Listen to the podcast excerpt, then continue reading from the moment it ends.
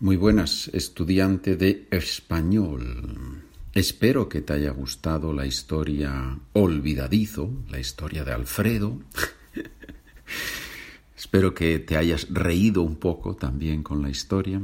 Y ahora vamos con las explicaciones de algunos puntos que a mí me parecen interesantes. Por ejemplo, la primera palabra es bromista que si, si, has descargado el texto de la página de internet SpanishWithPedro.com, si has descargado el texto de la historia o si has comprado el librito en Amazon, en Amazon, donde están los libros, cada cinco capítulos voy publicando los libros. Si tienes el texto, ves que está marcado, está marcada la palabra bromista. ¿Por qué? ¿Quién es un bromista? Y ahora tú respondes, ¿quién es un bromista? Es la persona que hace muchas bromas, el que hace muchas bromas, la persona que hace muchas bromas. Tenemos broma, bromear y bromista. Hacer una broma es decirle a una persona que tiene, por ejemplo, una araña en el pelo. La persona grita y se asusta, pero después le decimos, no, no es verdad, era una broma. ¿Sí? Era una broma, es una expresión que se usa mucho, era una broma. Hay bromas ligeras y bromas pesadas.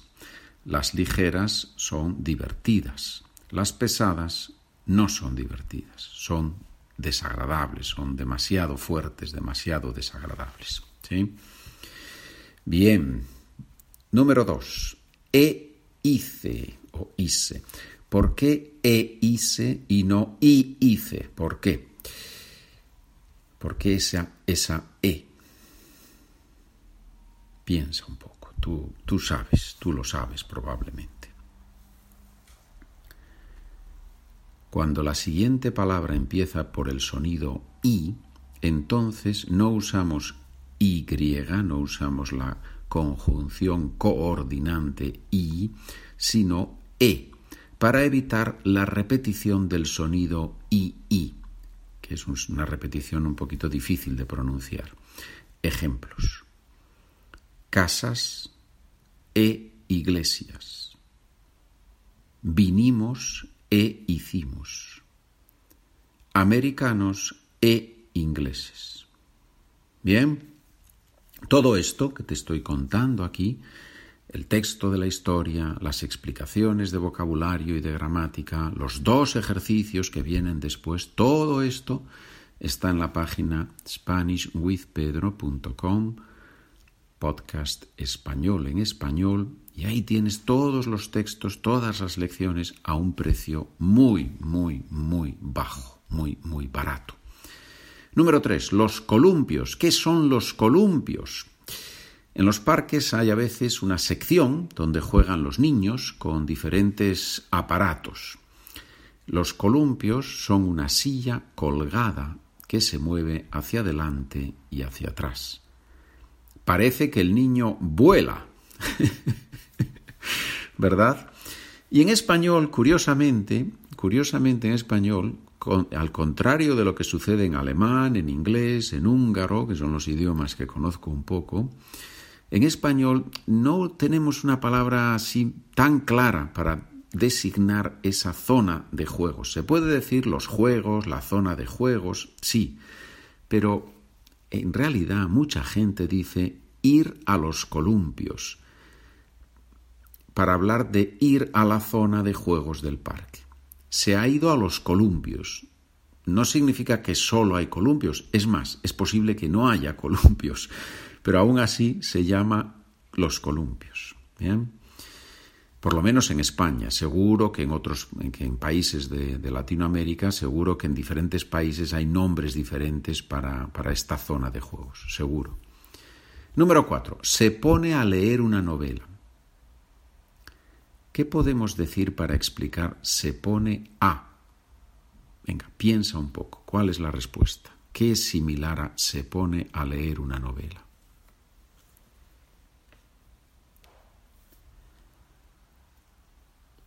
La persona empieza a hacer algo. Si Alfredo se pone a leer una novela, eso significa que empieza a leer, que comienza a leer. ¿Sí? Número 5. Hasta que descubre que se han subido a un árbol. Pregunta importante. ¿Cuál es la diferencia entre hasta y hasta qué?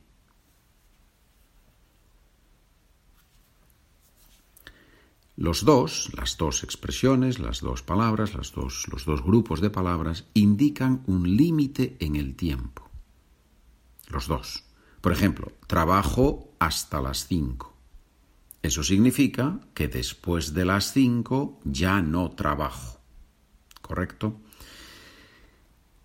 Entonces, ¿cuál es la diferencia? La diferencia es que usamos hasta que más un verbo y hasta más otro tipo de palabras. Ejemplo, otra vez. Trabajo hasta las cinco. Las cinco es artículo más el numeral cinco, ¿verdad? Que es la hora en este caso. Trabajo hasta las cinco. Vale. Trabajo hasta que viene mi sustituto. Trabajo hasta que viene mi sustituto. Después de hasta que, verbo venir, viene y por eso ahí usamos hasta aquí. Esa es la diferencia entre hasta y hasta aquí. Número 6. Un hombre muy mayor se le aparece. ¿Podría haber escrito, pregunta, ¿podría haber escrito un hombre mayor aparece?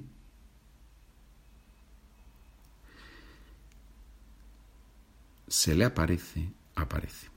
¿Podría haber escrito un hombre mayor aparece? Sí, el significado es el mismo, pero con se le aparece personalizo más la acción. Especifico que el hombre mayor está delante de Alfredo y que no está en el parque en general. Además, aparecerse reflexivo se usa mucho con sueños o con la imaginación. Ejemplo. Hoy en el parque han aparecido tres policías. Hoy en el parque me he dormido y se me ha aparecido mi abuela en el sueño. Si yo digo, hoy en el parque han aparecido tres policías, eso significa que había tres policías, que yo he visto tres policías, pero es muy posible que yo no tuviera ninguna relación con los policías. Mientras que, si digo Hoy en el parque me he dormido y se me ha aparecido mi abuela en el sueño. Eso es otra cosa, eso es personal, eso es a mí, ¿verdad? Bien, número siete. Él ve que en vez de venir solo dos niñas, hay tres. ¿Qué significa en vez de?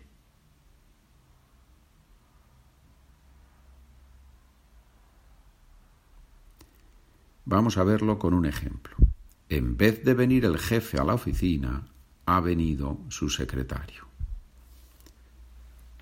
Eso significa que el jefe no ha venido y en su lugar, en vez de, en su lugar, en representación de él, ha venido su secretario.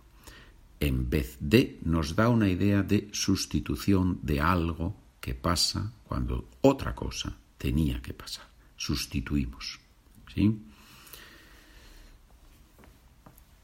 Bebo un vino en vez de estudiar español. bueno, es posible hacer las dos cosas, beber un vino y estudiar español. ¿sí? Número 8. No se atreve a decir nada. No se atreve a decir nada. A que no te atreves a decírselo al profesor a que no te atreves a decírselo al profesor. Esa es una frase muy típica entre los estudiantes, entre los niños. Atreverse a algo significa tener valor para hacer algo, tener coraje para hacer algo. Si digo que no me atrevo a subir al Everest, significa que no quiero hacerlo, que para mí es demasiado y tengo miedo. No me atrevo. Bien, bueno, señores, mucho, ¿eh? mucho, mucho. Aquí hay mucha gramática, mucho vocabulario. Pero bueno, yo creo que es importante estudiar y, comprender estas expresiones porque si no uno no avanza en el español, ¿verdad? Espero que sí, que estés de acuerdo conmigo. Gracias por trabajar conmigo. Ya sabes, mi correo electrónico, spanishwithpedro.gmail.com. Aquí estoy. Buen día, buena tarde, buena noche.